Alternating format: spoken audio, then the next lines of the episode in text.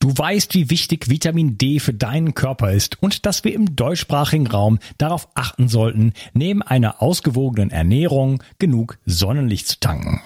Daher empfehlen viele Experten über die Wintermonate oder sogar ganzjährig Vitamin D zu supplementieren. Die Wirkung von Vitamin D ist vielfältig und schließt das Immunsystem und deine Knochen mit ein. Die Vitamin D-Tropfen von Brain Effect gefallen mir persönlich besonders gut. Als Träger wird MCT-Öl benutzt, was die Bioverfügbarkeit von Vitamin D deutlich erhöht. Die Tropfen enthalten auch Vitamin K2, was wichtig ist für den Erhalt der Knochen. Und Vegetarier haben hier die Möglichkeit, sich gleich mit dem wertvollen Vitamin K2 zu versorgen, das bei einer pflanzenbasierten Ernährung manchmal auf der Strecke bleibt. Die Darreichungsform als Tropfen finde ich persönlich ideal. Jeder Tropfen enthält 1000 internationale Einheiten. So kannst du so viel Vitamin D zu dir nehmen, wie du möchtest und die Tropfen sind eine willkommene und angenehme Alternative zu Kapseln. Außerdem enthalten sie keinerlei schädliche Zusatzstoffe, sondern nur pure Vitaminpower.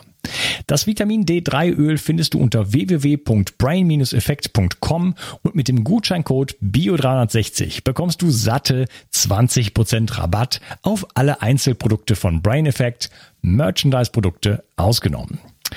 Also, Versorge dich jetzt mit den flüssigen Sonnenstrahlen und tue nicht nur dir etwas Gutes, sondern unterstütze auch noch diesen Podcast und hilf mit, dass es ihn in Zukunft auch noch geben wird. Den Link findest du in der Beschreibung und in den Show Notes.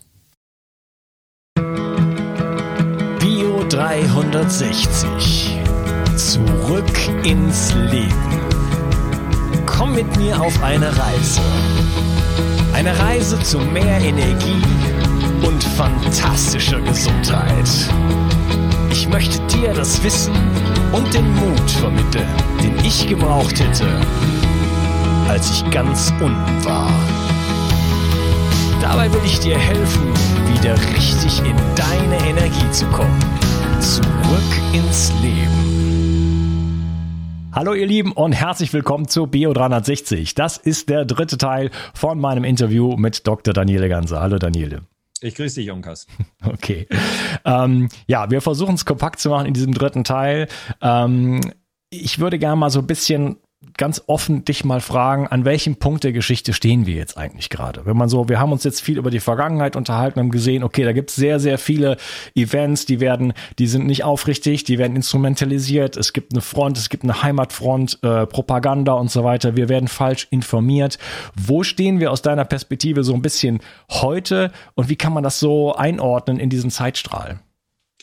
Also wir sind sicher in einem revolutionären Jahr. Das Jahr 2020 ist revolutionär, in dem sich sehr vieles verändert. Was wir aber nicht wissen, ob wir längerfristig in eine gute oder in eine schlechte Richtung gehen. Also diejenigen, der israelische Historiker Yuval Noah Harari zum Beispiel hat gesagt, es könnte sein, dass in 2020 das Jahr ist, wo wir sagen werden, da ist eine digitale Diktatur global eingeführt worden. Das heißt, alle Menschen werden überwacht, alles wird getrackt, ähm, alle haben dann irgendwann die Impfpflicht oder es geht so weit und alle werden gechippt. Also das wäre so eine dunkle Vision vor einer globalen digitalen Diktatur.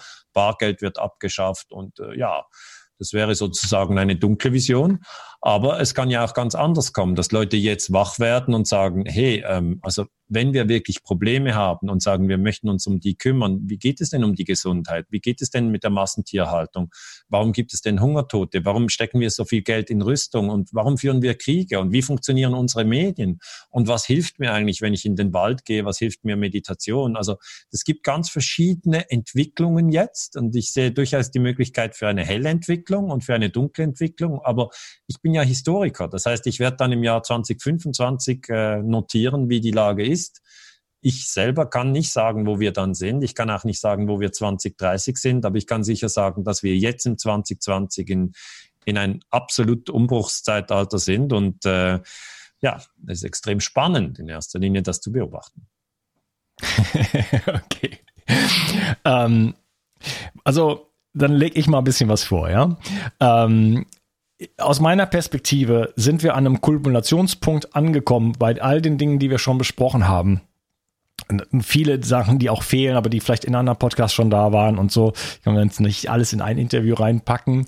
Ähm, es gibt eine, eine, wie soll ich das sagen? Zum Beispiel haben wir heutzutage eine Gleichschaltung der Medien. Das hat eigentlich 9-11, hat, hat, man das zum ersten Mal erlebt, oder ich zumindest persönlich äh, habe das zum ersten Mal erlebt, das gab es vielleicht vorher auch schon, aber äh, dort war es schon so, dass praktisch die gesamte Presse nur noch eine einzige Stimme sozusagen war.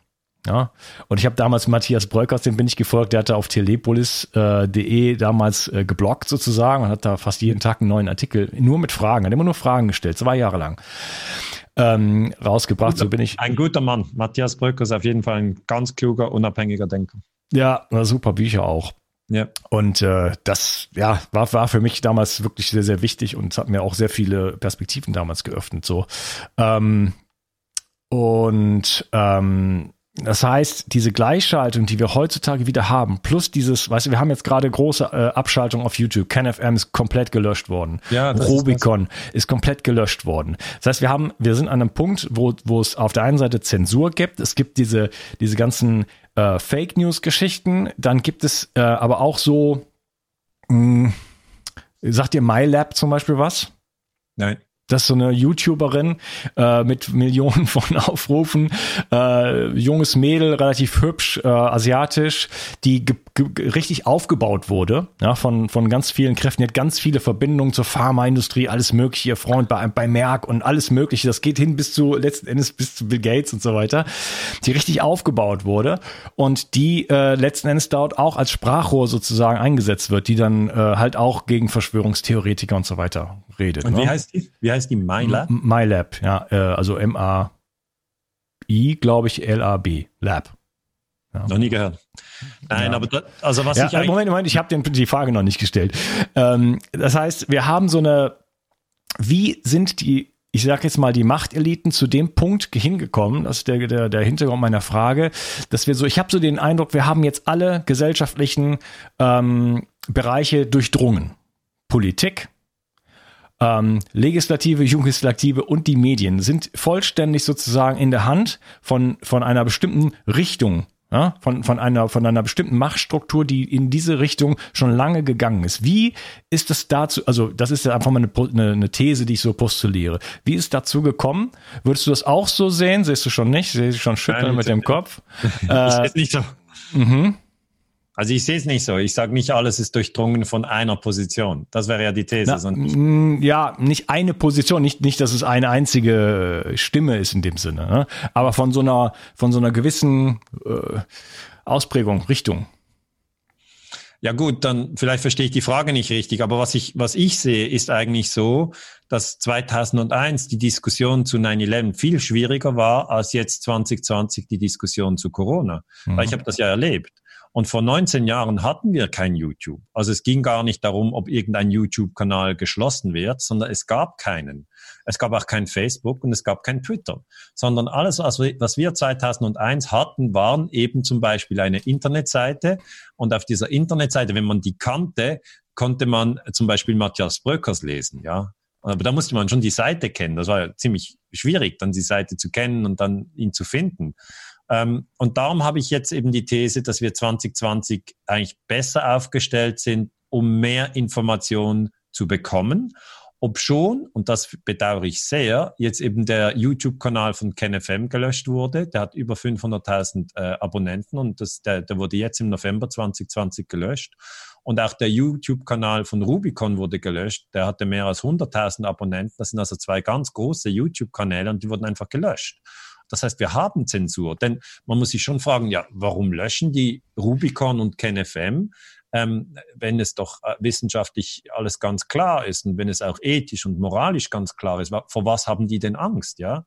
Und das ist eigentlich diese Situation, in der wir uns befinden. Es ist, ich sage mal so, der Informationskrieg man muss es einen Informationskrieg nennen, weil wenn, wenn, wenn YouTube-Kanäle gelöscht werden und wenn, wenn sozusagen auf Wikipedia Menschen diffamiert werden, das ist ein Informationskrieg.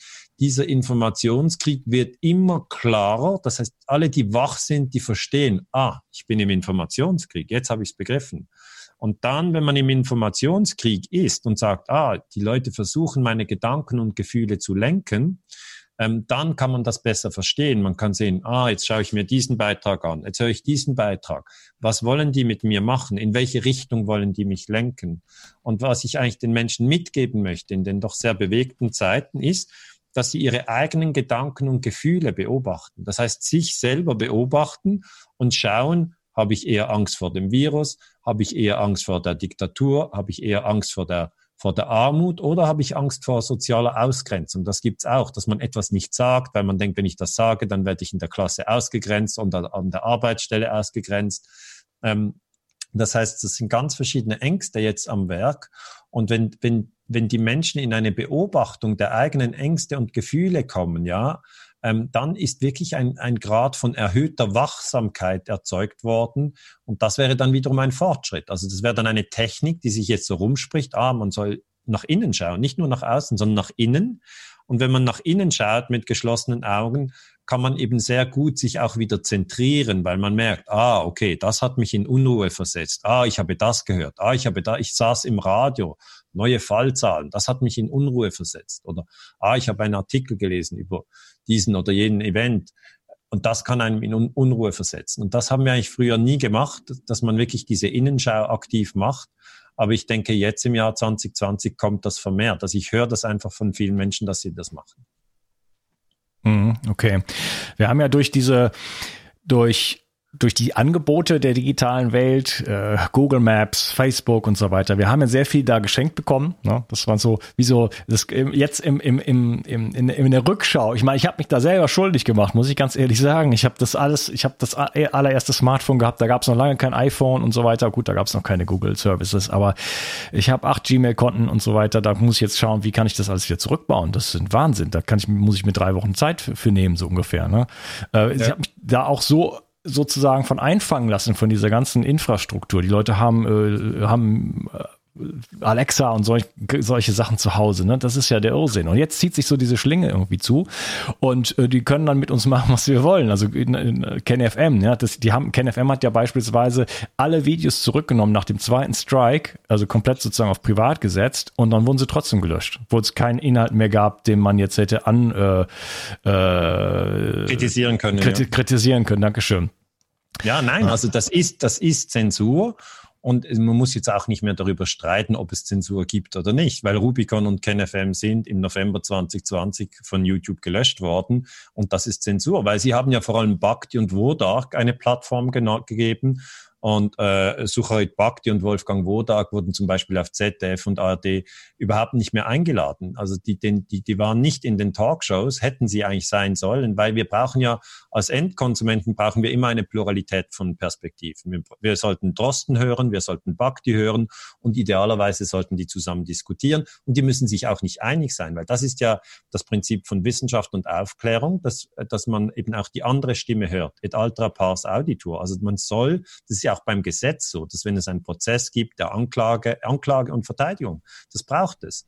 Und das, ähm, ja, im Moment ist es, ist es sicher schwierig, ja. Es wird, es wird sozusagen enger, wie du richtig sagst, ja.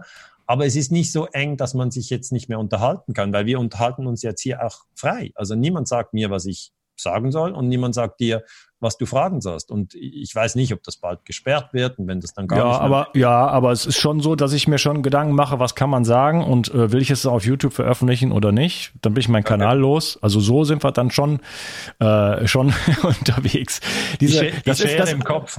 Aber ja, aber es geht, es geht, das, in diese Richtung ging das ja auch. Das heißt, wenn wir jetzt schon Zensur haben und keine Pluralität mehr in den Medien, wenn wenn Bhakti und Wodak, ja Wodak, der ja eine wichtig, ganz wichtige Rolle bei der Schweinegrippe gespielt hat, weil da hat man das Ganze ja schon schon versucht, ja, und er hat es verhindert. Äh, wenn man den nicht mal anhören kann, ja, er hat ja gute Argumente. Äh, und selbst wenn sie nicht gut wären, der ist, ne, ist ja eine wichtige Person und den müsste man, man muss doch mal verschiedene Meinungen an einen Tisch setzen. Ja, das klar. passiert aber ja, nicht. Und wie kann es sein, dass also weder ARD noch ZDF noch Sat1 oder wie die Medien auch bei euch heißen, wie auch immer, das passiert einfach nicht. Warum ruft, wenn die Medien dann. Bei uns heißen sie SRF. Ja.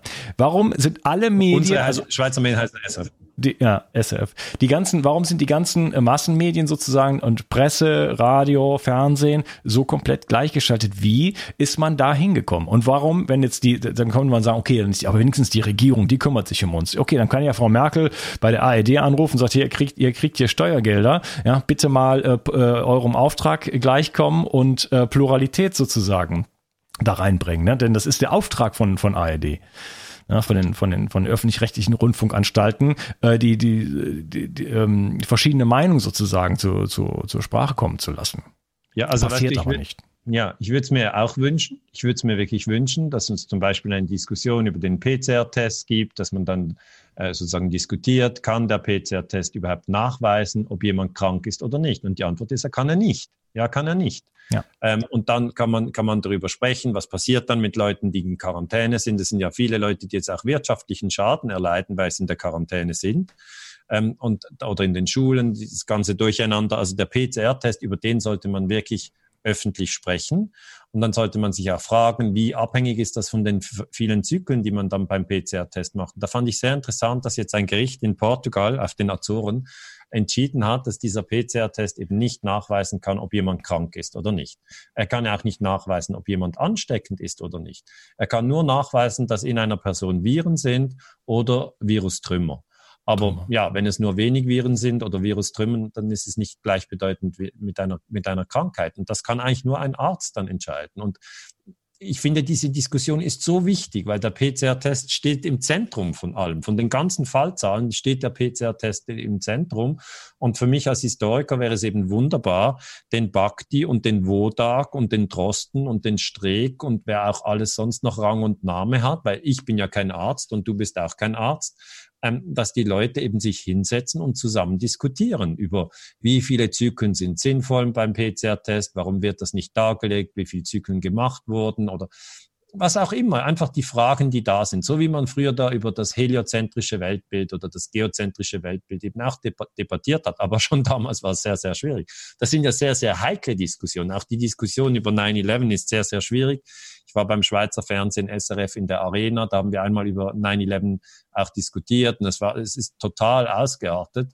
Es war 2017, war gar kein gutes Gespräch. Aber das, was ich dir sagen kann, ist eigentlich, wir müssen unbedingt unsere Kommunikationskultur pflegen. Sie soll friedlich sein.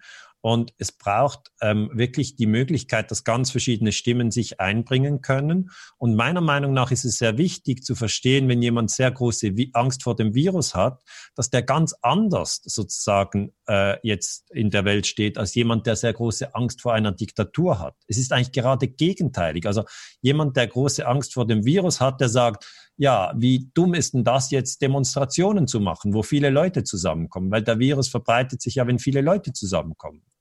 Und jemand, der Angst vor der Diktatur hat, der sagt, ja, wie dumm ist es denn jetzt, sich nicht an großen Demonstrationen zu beteiligen, weil wir haben gar nicht mehr lange Zeit. Bald werden wir alle unterdrückt und unsere Freiheitsrechte werden, werden kassiert. Und wenn man das genau beobachtet, sieht man ja, die können gar nicht äh, sozusagen ähm, beide äh, sich entspannen, außer sie sind sich bewusst, dass der eine unter Virusangst leidet und der andere unter Diktaturangst leidet. Und ich möchte jetzt nicht sagen, der eine hat recht und der andere hat nicht recht. Ich möchte nur sagen, es ist wichtig, nach innen zu schauen und sich zu fragen, okay, was ist meine Angst? Und ein Dritter hat vielleicht eine ganz andere Angst und leidet unter Armutsangst, weil gerade sein Geschäft schließen musste und, und überhaupt kein Geld mehr hat, hat vielleicht noch 300 äh, Euro äh, auf seinem Konto und er weiß, ja, wie soll ich denn die Miete bezahlen? Und gerade wurde ich entlassen und ich war vielleicht in einem Gasthof tätig und habe, habe dort äh, die Menschen bedient und habe das auch gerne gemacht. Aber jetzt wegen, Corona hat mir der Chef gesagt, du brauchst nicht mehr kommen, ich, ich habe keine Gäste mehr. Und der hat ja dann nicht Angst vor dem Virus, hat auch nicht Angst wegen Diktatur, sondern hat Angst, dass er kein Geld mehr hat. Und ich finde, diese drei Ängste wirklich anzuerkennen als reale Ängste, ich spreche als Historiker, Viren und Bakterien haben Millionen von Menschen umgebracht. Ich sage jetzt nicht dieser SARS-CoV-2, sondern ich sage einfach, in der historischen Erinnerung ist es verständlich, dass Menschen Angst vor einem Virus haben. Und Diktaturen haben Millionen von Menschen getötet. Also nehmen Sie die Stalin-Diktatur, die Hitler-Diktatur und, und, und Pinochet in Chile. Also immer wieder haben Diktatoren getötet. Also auch die, die Angst vor Diktatur, die ist, die ist absolut begründet. Und, und, und, und wenn du dich an die Angst äh, vor Armut äh, vielleicht erinnerst, ja, natürlich sind Menschen an Armut gestorben. Und zwar in den letzten Jahrhunderten immer wieder in Deutschland, in Österreich, in der Schweiz. Menschen sind verhungert, weil, weil sie waren alles Bauern und es gab eine schlechte Ernte. Und diese Erinnerung, die sitzt uns in den Knochen. Und jetzt würde ich mir wünschen, dass wir uns sozusagen reingeben und sagen, na, welche Angst ist bei mir gerade aktiv? Ist es Angst vor Armut? Hm. Und dann auf einer Skala von eins bis zehn kann man sagen, na, ist vielleicht eine zwei, ist nicht so hoch. Angst vor Diktatur, ich weiß nicht, kann eine fünf sein. Angst vor Virus, vielleicht eine eins, ich weiß nicht. Und dass man dann, wenn man mit jemand anderem spricht, ihn, ihn vielleicht auch ganz offen fragt, ja, hast du eher Angst vor Armut, eher vor Diktatur oder eher Angst vor Virus? Weil dann wird die Diskussion auf ein ganz anderes Niveau gehoben und es ist dann nicht mehr so, dass der eine den anderen davon überzeugen will, dass seine Angst die wichtigere oder die bessere Angst ist. Ja, ja, du hast jetzt gesagt, man, da muss man sich nur noch fragen, welche Angst man eigentlich hat, wie viele Punkte auf der Skala. Das ist ja schon eigentlich auch schon traurig, dass, dass wir da sind. Äh, hast du zufällig diese, diese Propagandafilme der Bundesregierung gesehen, die gerade äh, äh, teuer produziert wurden? Welch, nein, welche? Ich weiß nicht. Es wurden drei Kurzfilme gemacht, ähm, und zwar aus der Perspektive, also, also so ältere Leute, die dann sozusagen aus der Perspektive rückblickend schauen, als sie jung waren, äh, im, im Winter 2020, ja, da, da, da mussten wir Helden sein und ähm, denn es gab eine große Katastrophe und ja, was haben wir gemacht? Nichts gemacht. Ja? Also zu Hause bleiben, Helden sein. Man kriegt dann irgendwann eine Plakette sogar umgehängt, äh, indem man einfach zu Hause ist und Chips isst und äh, und Computerspiele spielt. Ähm, und so wird man dann zum Helden im Winter 2020. Hier sieht man schon, was uns blüht in diesem Winter. Das ist also schon vorproduziert sozusagen. Sehr emotional, schöne Musik dabei, richtig professionell gemacht. Meine Mutter sagt, alle ihre Bekannten und so weiter finden das ganz, ganz toll. Ähm, äh, sowas macht mir richtig Angst. Und wann, und da, wann wurde das produziert? Jetzt, jetzt, jetzt, jetzt gerade letzte Woche oder so.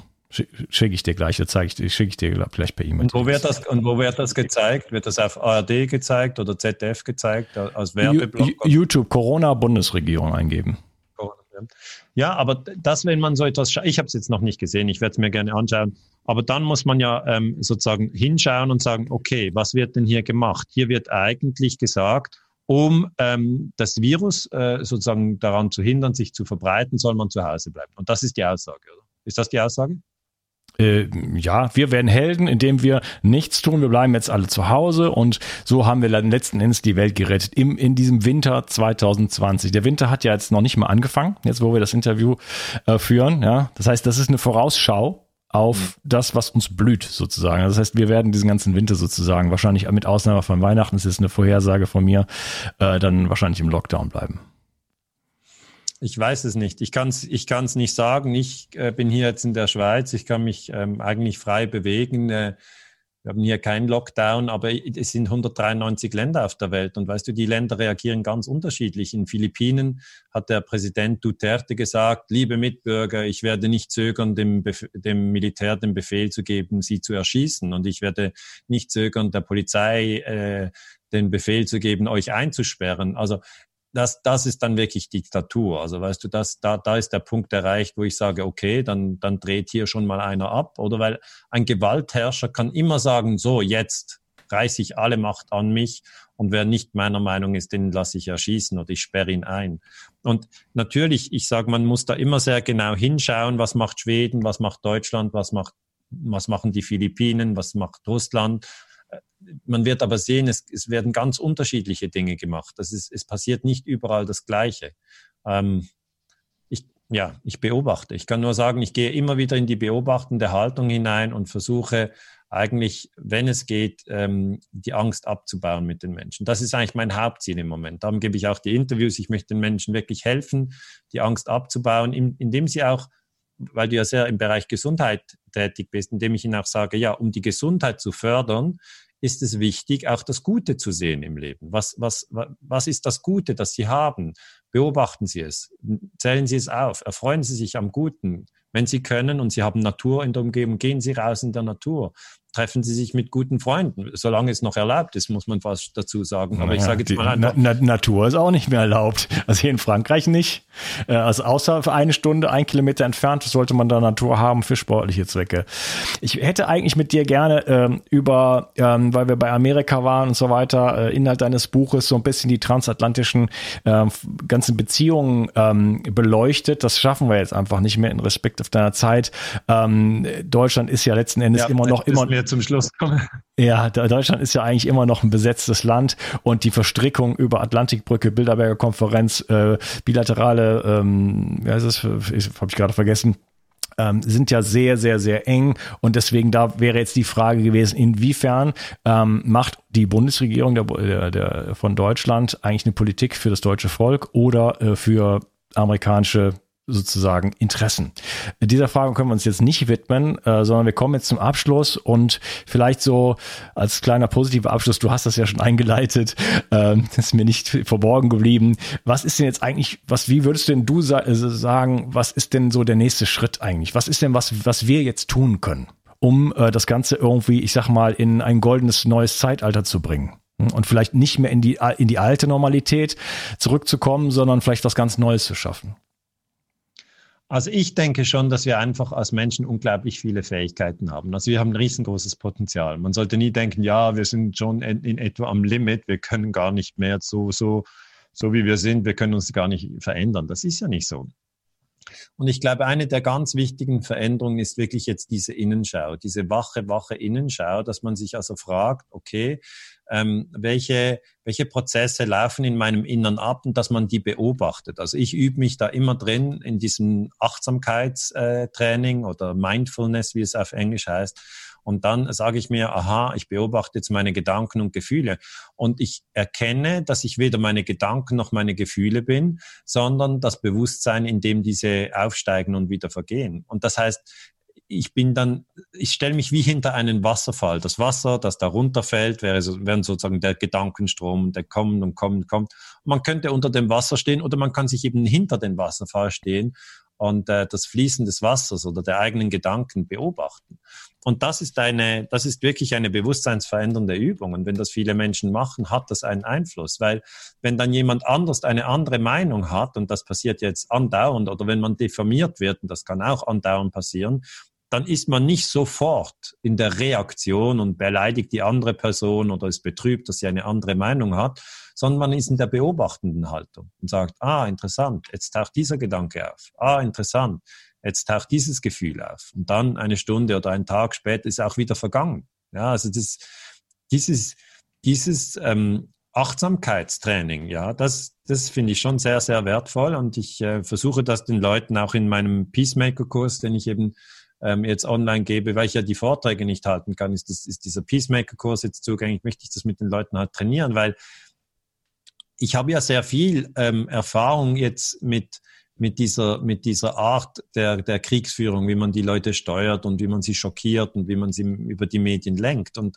und da, wenn man die Techniken kennt, kann man eben auch zeigen, wie man, wie man äh, sozusagen sich auch wieder befreien kann. Und eine Technik ist auch, dass man zum Beispiel den Medienkonsum wirklich reduziert. Also Digital, Digital Detox heißt ja das, also digitale äh, Auszeit arbeiten und vielleicht zu sagen, okay, nein, ich, ich suche mir ein gutes Buch, das ich gerne lese, ich höre mir gute Musik an und ich lasse mich nicht jetzt in diesem ja, Corona-Dauerfeuer, muss man es schon fast nennen, ähm, äh, äh, äh ja, traurig, traurig äh, oder, oder depressiv schon fast machen, sondern ich, ich gehe in eine achtsame Haltung mir gegenüber und ich, ich, ich, ich gehe ich gehe auch, wenn ich in ein Gespräch gehe mit anderen Personen, gehe ich in einer achtsamen und dankbaren Haltung in dieses Gespräch rein.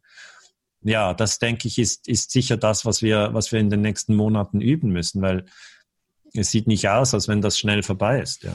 Du hast es schon mhm. gesagt, jetzt als nächstes ist, ist Weihnachtsferien und das Weihnachtsfest und ähm, danach kommt Januar, Februar und äh, ich weiß nicht, wie lange das geht. Aber ich denke, die Achtsamkeit, die müssen wir jetzt trainieren.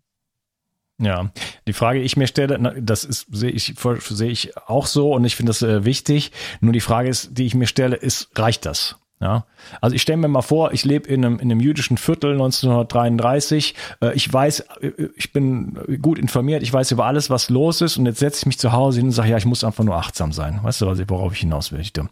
Ja, können wir uns den Luxus noch erlauben, uns um unser eigenes Seelenheil in dem Sinne zu kümmern, dass ich sage, hey, ich muss jetzt ein bisschen meditieren, ich lese mal ein schönes Buch. Äh, ich spiele zum Beispiel jetzt Ukulele und für mein eigenes Seelenheil auch, weil das ist ein Moment, wo ich dann mal nicht mich mit solchen Dingen auseinandersetze, weil ich ansonsten auch wahnsinnig werde, ganz ehrlich. Dann ähm, siehst du doch, aber dann siehst du doch, Unkas, wie wichtig die Ukulele ist. Natürlich, natürlich. Aber ist, sind das nicht, aber sind das nicht Animositäten, die man sich in solchen Zeiten nicht mehr erlauben kann? Überhaupt nicht, sondern weißt du, ein Arzt, der, der krank wird, nützt niemanden jetzt etwas. Okay? Mhm. Du musst doch zuerst für deine eigene Gesundheit sorgen und ausgeglichen und friedlich in deinem Innern sein. Das bedeutet nicht, dass du dich dann, um ein Bild von 1933 zu nehmen, äh, einfach abführen lässt. Ja, das meine ich ja gar nicht. Ich sage nicht, wir sollten passiv sein. Ich meine nicht passiv. Ich meine acht, wach, wach. Und was ich eben sehe, ist, dass die Leute sehr, sehr viel Energie verlieren, indem sie einerseits einen Streit führen mit jemandem anderen, der eine andere Angst hat. Also jemand, der Armutsangst hat auf einer acht und der andere eine Virenangst auf einer neun, weil die Schwester am Coronavirus gestorben ist. Mhm. Und der, der Armutsangst hat, hat irgendwie äh, gerade sein, seine Stelle verloren und ist bei einer acht. Ja, wenn die zusammen diskutieren, sind sie einfach danach beide platt. Die sind beide platt und da ist nichts gewonnen. Und wenn dann noch der Dritte dazu kommt und sagt, ihr zwei habt keine Ahnung, jetzt kommt die globale Diktatur und das wird digital laufen und überhaupt und es, es ist eigentlich alles vorbei, ja. Das ist vielleicht bei der Diktaturangst bei einer Acht dann entsteht nicht viel Positives, muss ich ehrlich sagen. Hingegen, wenn es uns gelingt zu erkennen, welches unsere Ängste sind, erster Schritt, ich sage es halt immer wieder nochmal, weil ich finde es so wichtig, erster Schritt erkennen, was ist meine Angst? Zweiter Schritt erkennen, auf einer Skala eins bis acht, ähm, wie hoch ist die Angst? Und dann sind wir trotzdem im Gespräch. Natürlich können wir an KenFM spenden, wenn wir finden, das ist jetzt ein Problem, die wurden gerade abgeschaltet. Natürlich können wir uns mit unseren Freunden austauschen über diese Themen, die wir für wichtig achten. Aber immer mit dieser inneren Achtsamkeit, weil sonst werden wir mit unseren engsten Freunden streiten, weil die eben eine andere Angst vielleicht haben und das wird uns noch mehr verzweifelt machen. Und darum denke ich auch, das Ukulele spielen es ist, kann nicht hoch genug geschätzt werden. Andere tanzen in ihrer eigenen Wohnung. Natürlich soll man das tun. Ja, mhm. hilft das gegen die Weltdiktatur? Natürlich nicht. Aber es hilft, um die eigene Zentriertheit zu festigen. Also man soll Dinge tun, die einem gut tun. Ich weiß auch nicht, einige baden gerne in, in einem warmen Schaumbad. Oder ich weiß nicht, man, man soll die Dinge tun oder die anderen zeichnen gerne.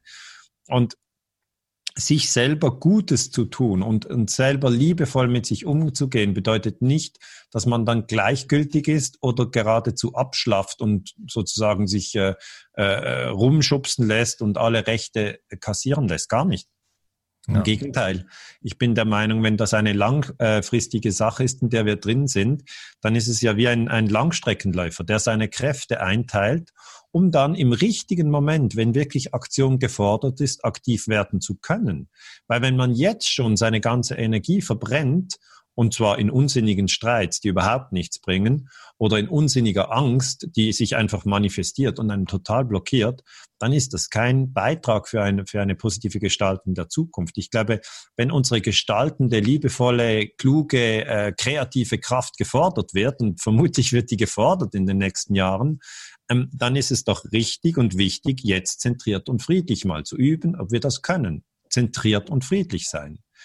Aber ich habe das immer wieder, dass Leute das falsch verstehen und sagen, ja, wie kannst du jetzt äh, sozusagen äh, äh, den Rat geben zu meditieren, während gerade die ich weiß noch nicht, der Virus ausbricht, wenn man Virusangst hat, oder wie kannst du das raten, wenn die Weltdiktatur ausbricht, wenn man die Weltangst hat, Diktaturangst, oder wie kannst du raten zu meditieren, wenn gerade alles Geld durch den Schornstein fliegt? Also das ist alles eine dumme Idee, nach innen zu gehen. Ja, das ist ja eigentlich die Hauptkritik. Und ich sage, mhm. nach innen zu gehen ist immer eine gute Idee. Ich habe das wirklich, ich wurde so lange diffamiert nach der 9-11-Forschung, dass der Weg nach innen ein ganz wichtiger ist. ist für mich ein ganz wichtiger geworden und ich mache ihn auch jetzt und ich profitiere sehr davon. Ich hm. kann meine Ängste sehr stark absenken. Und das heißt nicht, dass ich jetzt gleichgültig bin. Ich bin überhaupt nicht gleichgültig. Ich, ich liebe die Menschen, ich liebe die Menschheitsfamilie und ich hoffe, dass wir eine gute Lösung finden. Ja, eine gute Lösung für die ganze Menschheitsfamilie. Und die wird darin bestehen, dass wir unsere Freiheiten wahren, dass wir unsere Gesundheit fördern und dass wir auch gegenseitig im Respekt miteinander umgehen äh, und weil wir erkennen, dass alle zur Menschheitsfamilie gehören. Ähm, ja, alles andere, das haben wir alles schon gemacht. Foltern, Atombomben, Agent Orange, Unterdrückung, Verbrennen, Sklaverei. Das haben wir alles schon gemacht. Man kann es nochmal machen, aber es ist nicht nötig. Also man weiß schon, das hat nirgendwo hingeführt. Ich glaube, wertvoller wäre eben dieses Kooperative, ja, kooperativ zentriert äh, in, eine, in eine neue Zukunft, wie auch immer sie sein wird. Ja, und wir müssen uns miteinander austauschen. Also der Blick nach innen ähm, schärft ja das Bewusstsein oder eine gewisse Empathie auch für sich selber. Dort gibt es Emotionen, man, man, man kommt in eine Beobachterrolle und dann kann man natürlich auch viel empathischer mit anderen Menschen umgehen, auch in der Kommunikation. Ne? Beispielsweise. Ja, also ich sehe es so ein bisschen als meine Mission, nicht nur hier, sondern auch in meinem sonstigen Leben, andere Menschen zu informieren. Nur wie macht man das? Ja, ich mache das zum Beispiel so, indem ich, indem mich jemand fragt, wie geht's dir? Sag ich, naja, es an Betracht der Tatsachen so mir jetzt körperlich gut, aber ansonsten geht's mir nicht so gut, weil ich habe Angst. Ach ja, mhm. wovor? Ja, vor dem Virus nicht. Ach was denn? Wovor denn? Ja, da, davor. Und dann mache ich so Andeutungen, ne? Und dann kann ich sofort testen, so wo ist denn der andere, ne? So. Ja, und dann kann man, in, dann kann ich sozusagen über Neugier, und dann nimmt es der andere, andere entweder neugierig oder nicht, aber so kann man dann eine gewisse Diskussion starten, ne? Und das, ähm, ohne dass ich dem anderen jetzt sage, so ich erkläre dir jetzt mal eben die Welt, ja, und du musst das so schlucken, wie ich dir das sage, ja, weil das das funktioniert auf jeden Fall gar, überhaupt gar nicht. ja, also ich kann da nur 100% sagen, so muss man es machen. Weil wenn der andere sagt, ich habe Angst vor dem Virus, dann ist es ja auch für dich wichtig zuzuhören, zu sagen, ja, warum hast du Angst vor dem Virus? Mhm. Vielleicht sagt er dann, ja, mein Vater ist gestern gestorben und ich habe den Eindruck, der würde noch leben, wenn es den Coronavirus nicht geben würde. Und dann hast du plötzlich ein Mitgefühl und, und denkst, ja, also cool, das ist ja auch krass. Und dann ja. wirst du mit ihm über seinen Vater sprechen und dann wird noch ein Dritter dazu kommen und der, der wird euch zuhören. Du wirst sagen, ich habe ich hab Angst vor der Diktatur, weil KenFM wurde abgeschaltet. Und der andere sagt, er hat Angst vor dem Virus, weil der Vater gestorben ist. Der dritte wird dazukommen und sagen, ja, ich bin Taxichauffeur und mein, meine Einnahmen sind eingebrochen. Ich habe kein Geld mehr. Ich wurde gerade aus der Wohnung rausgeworfen. Ich habe Angst vor Armut. Virus interessiert mich nicht. Diktatur interessiert mich nicht.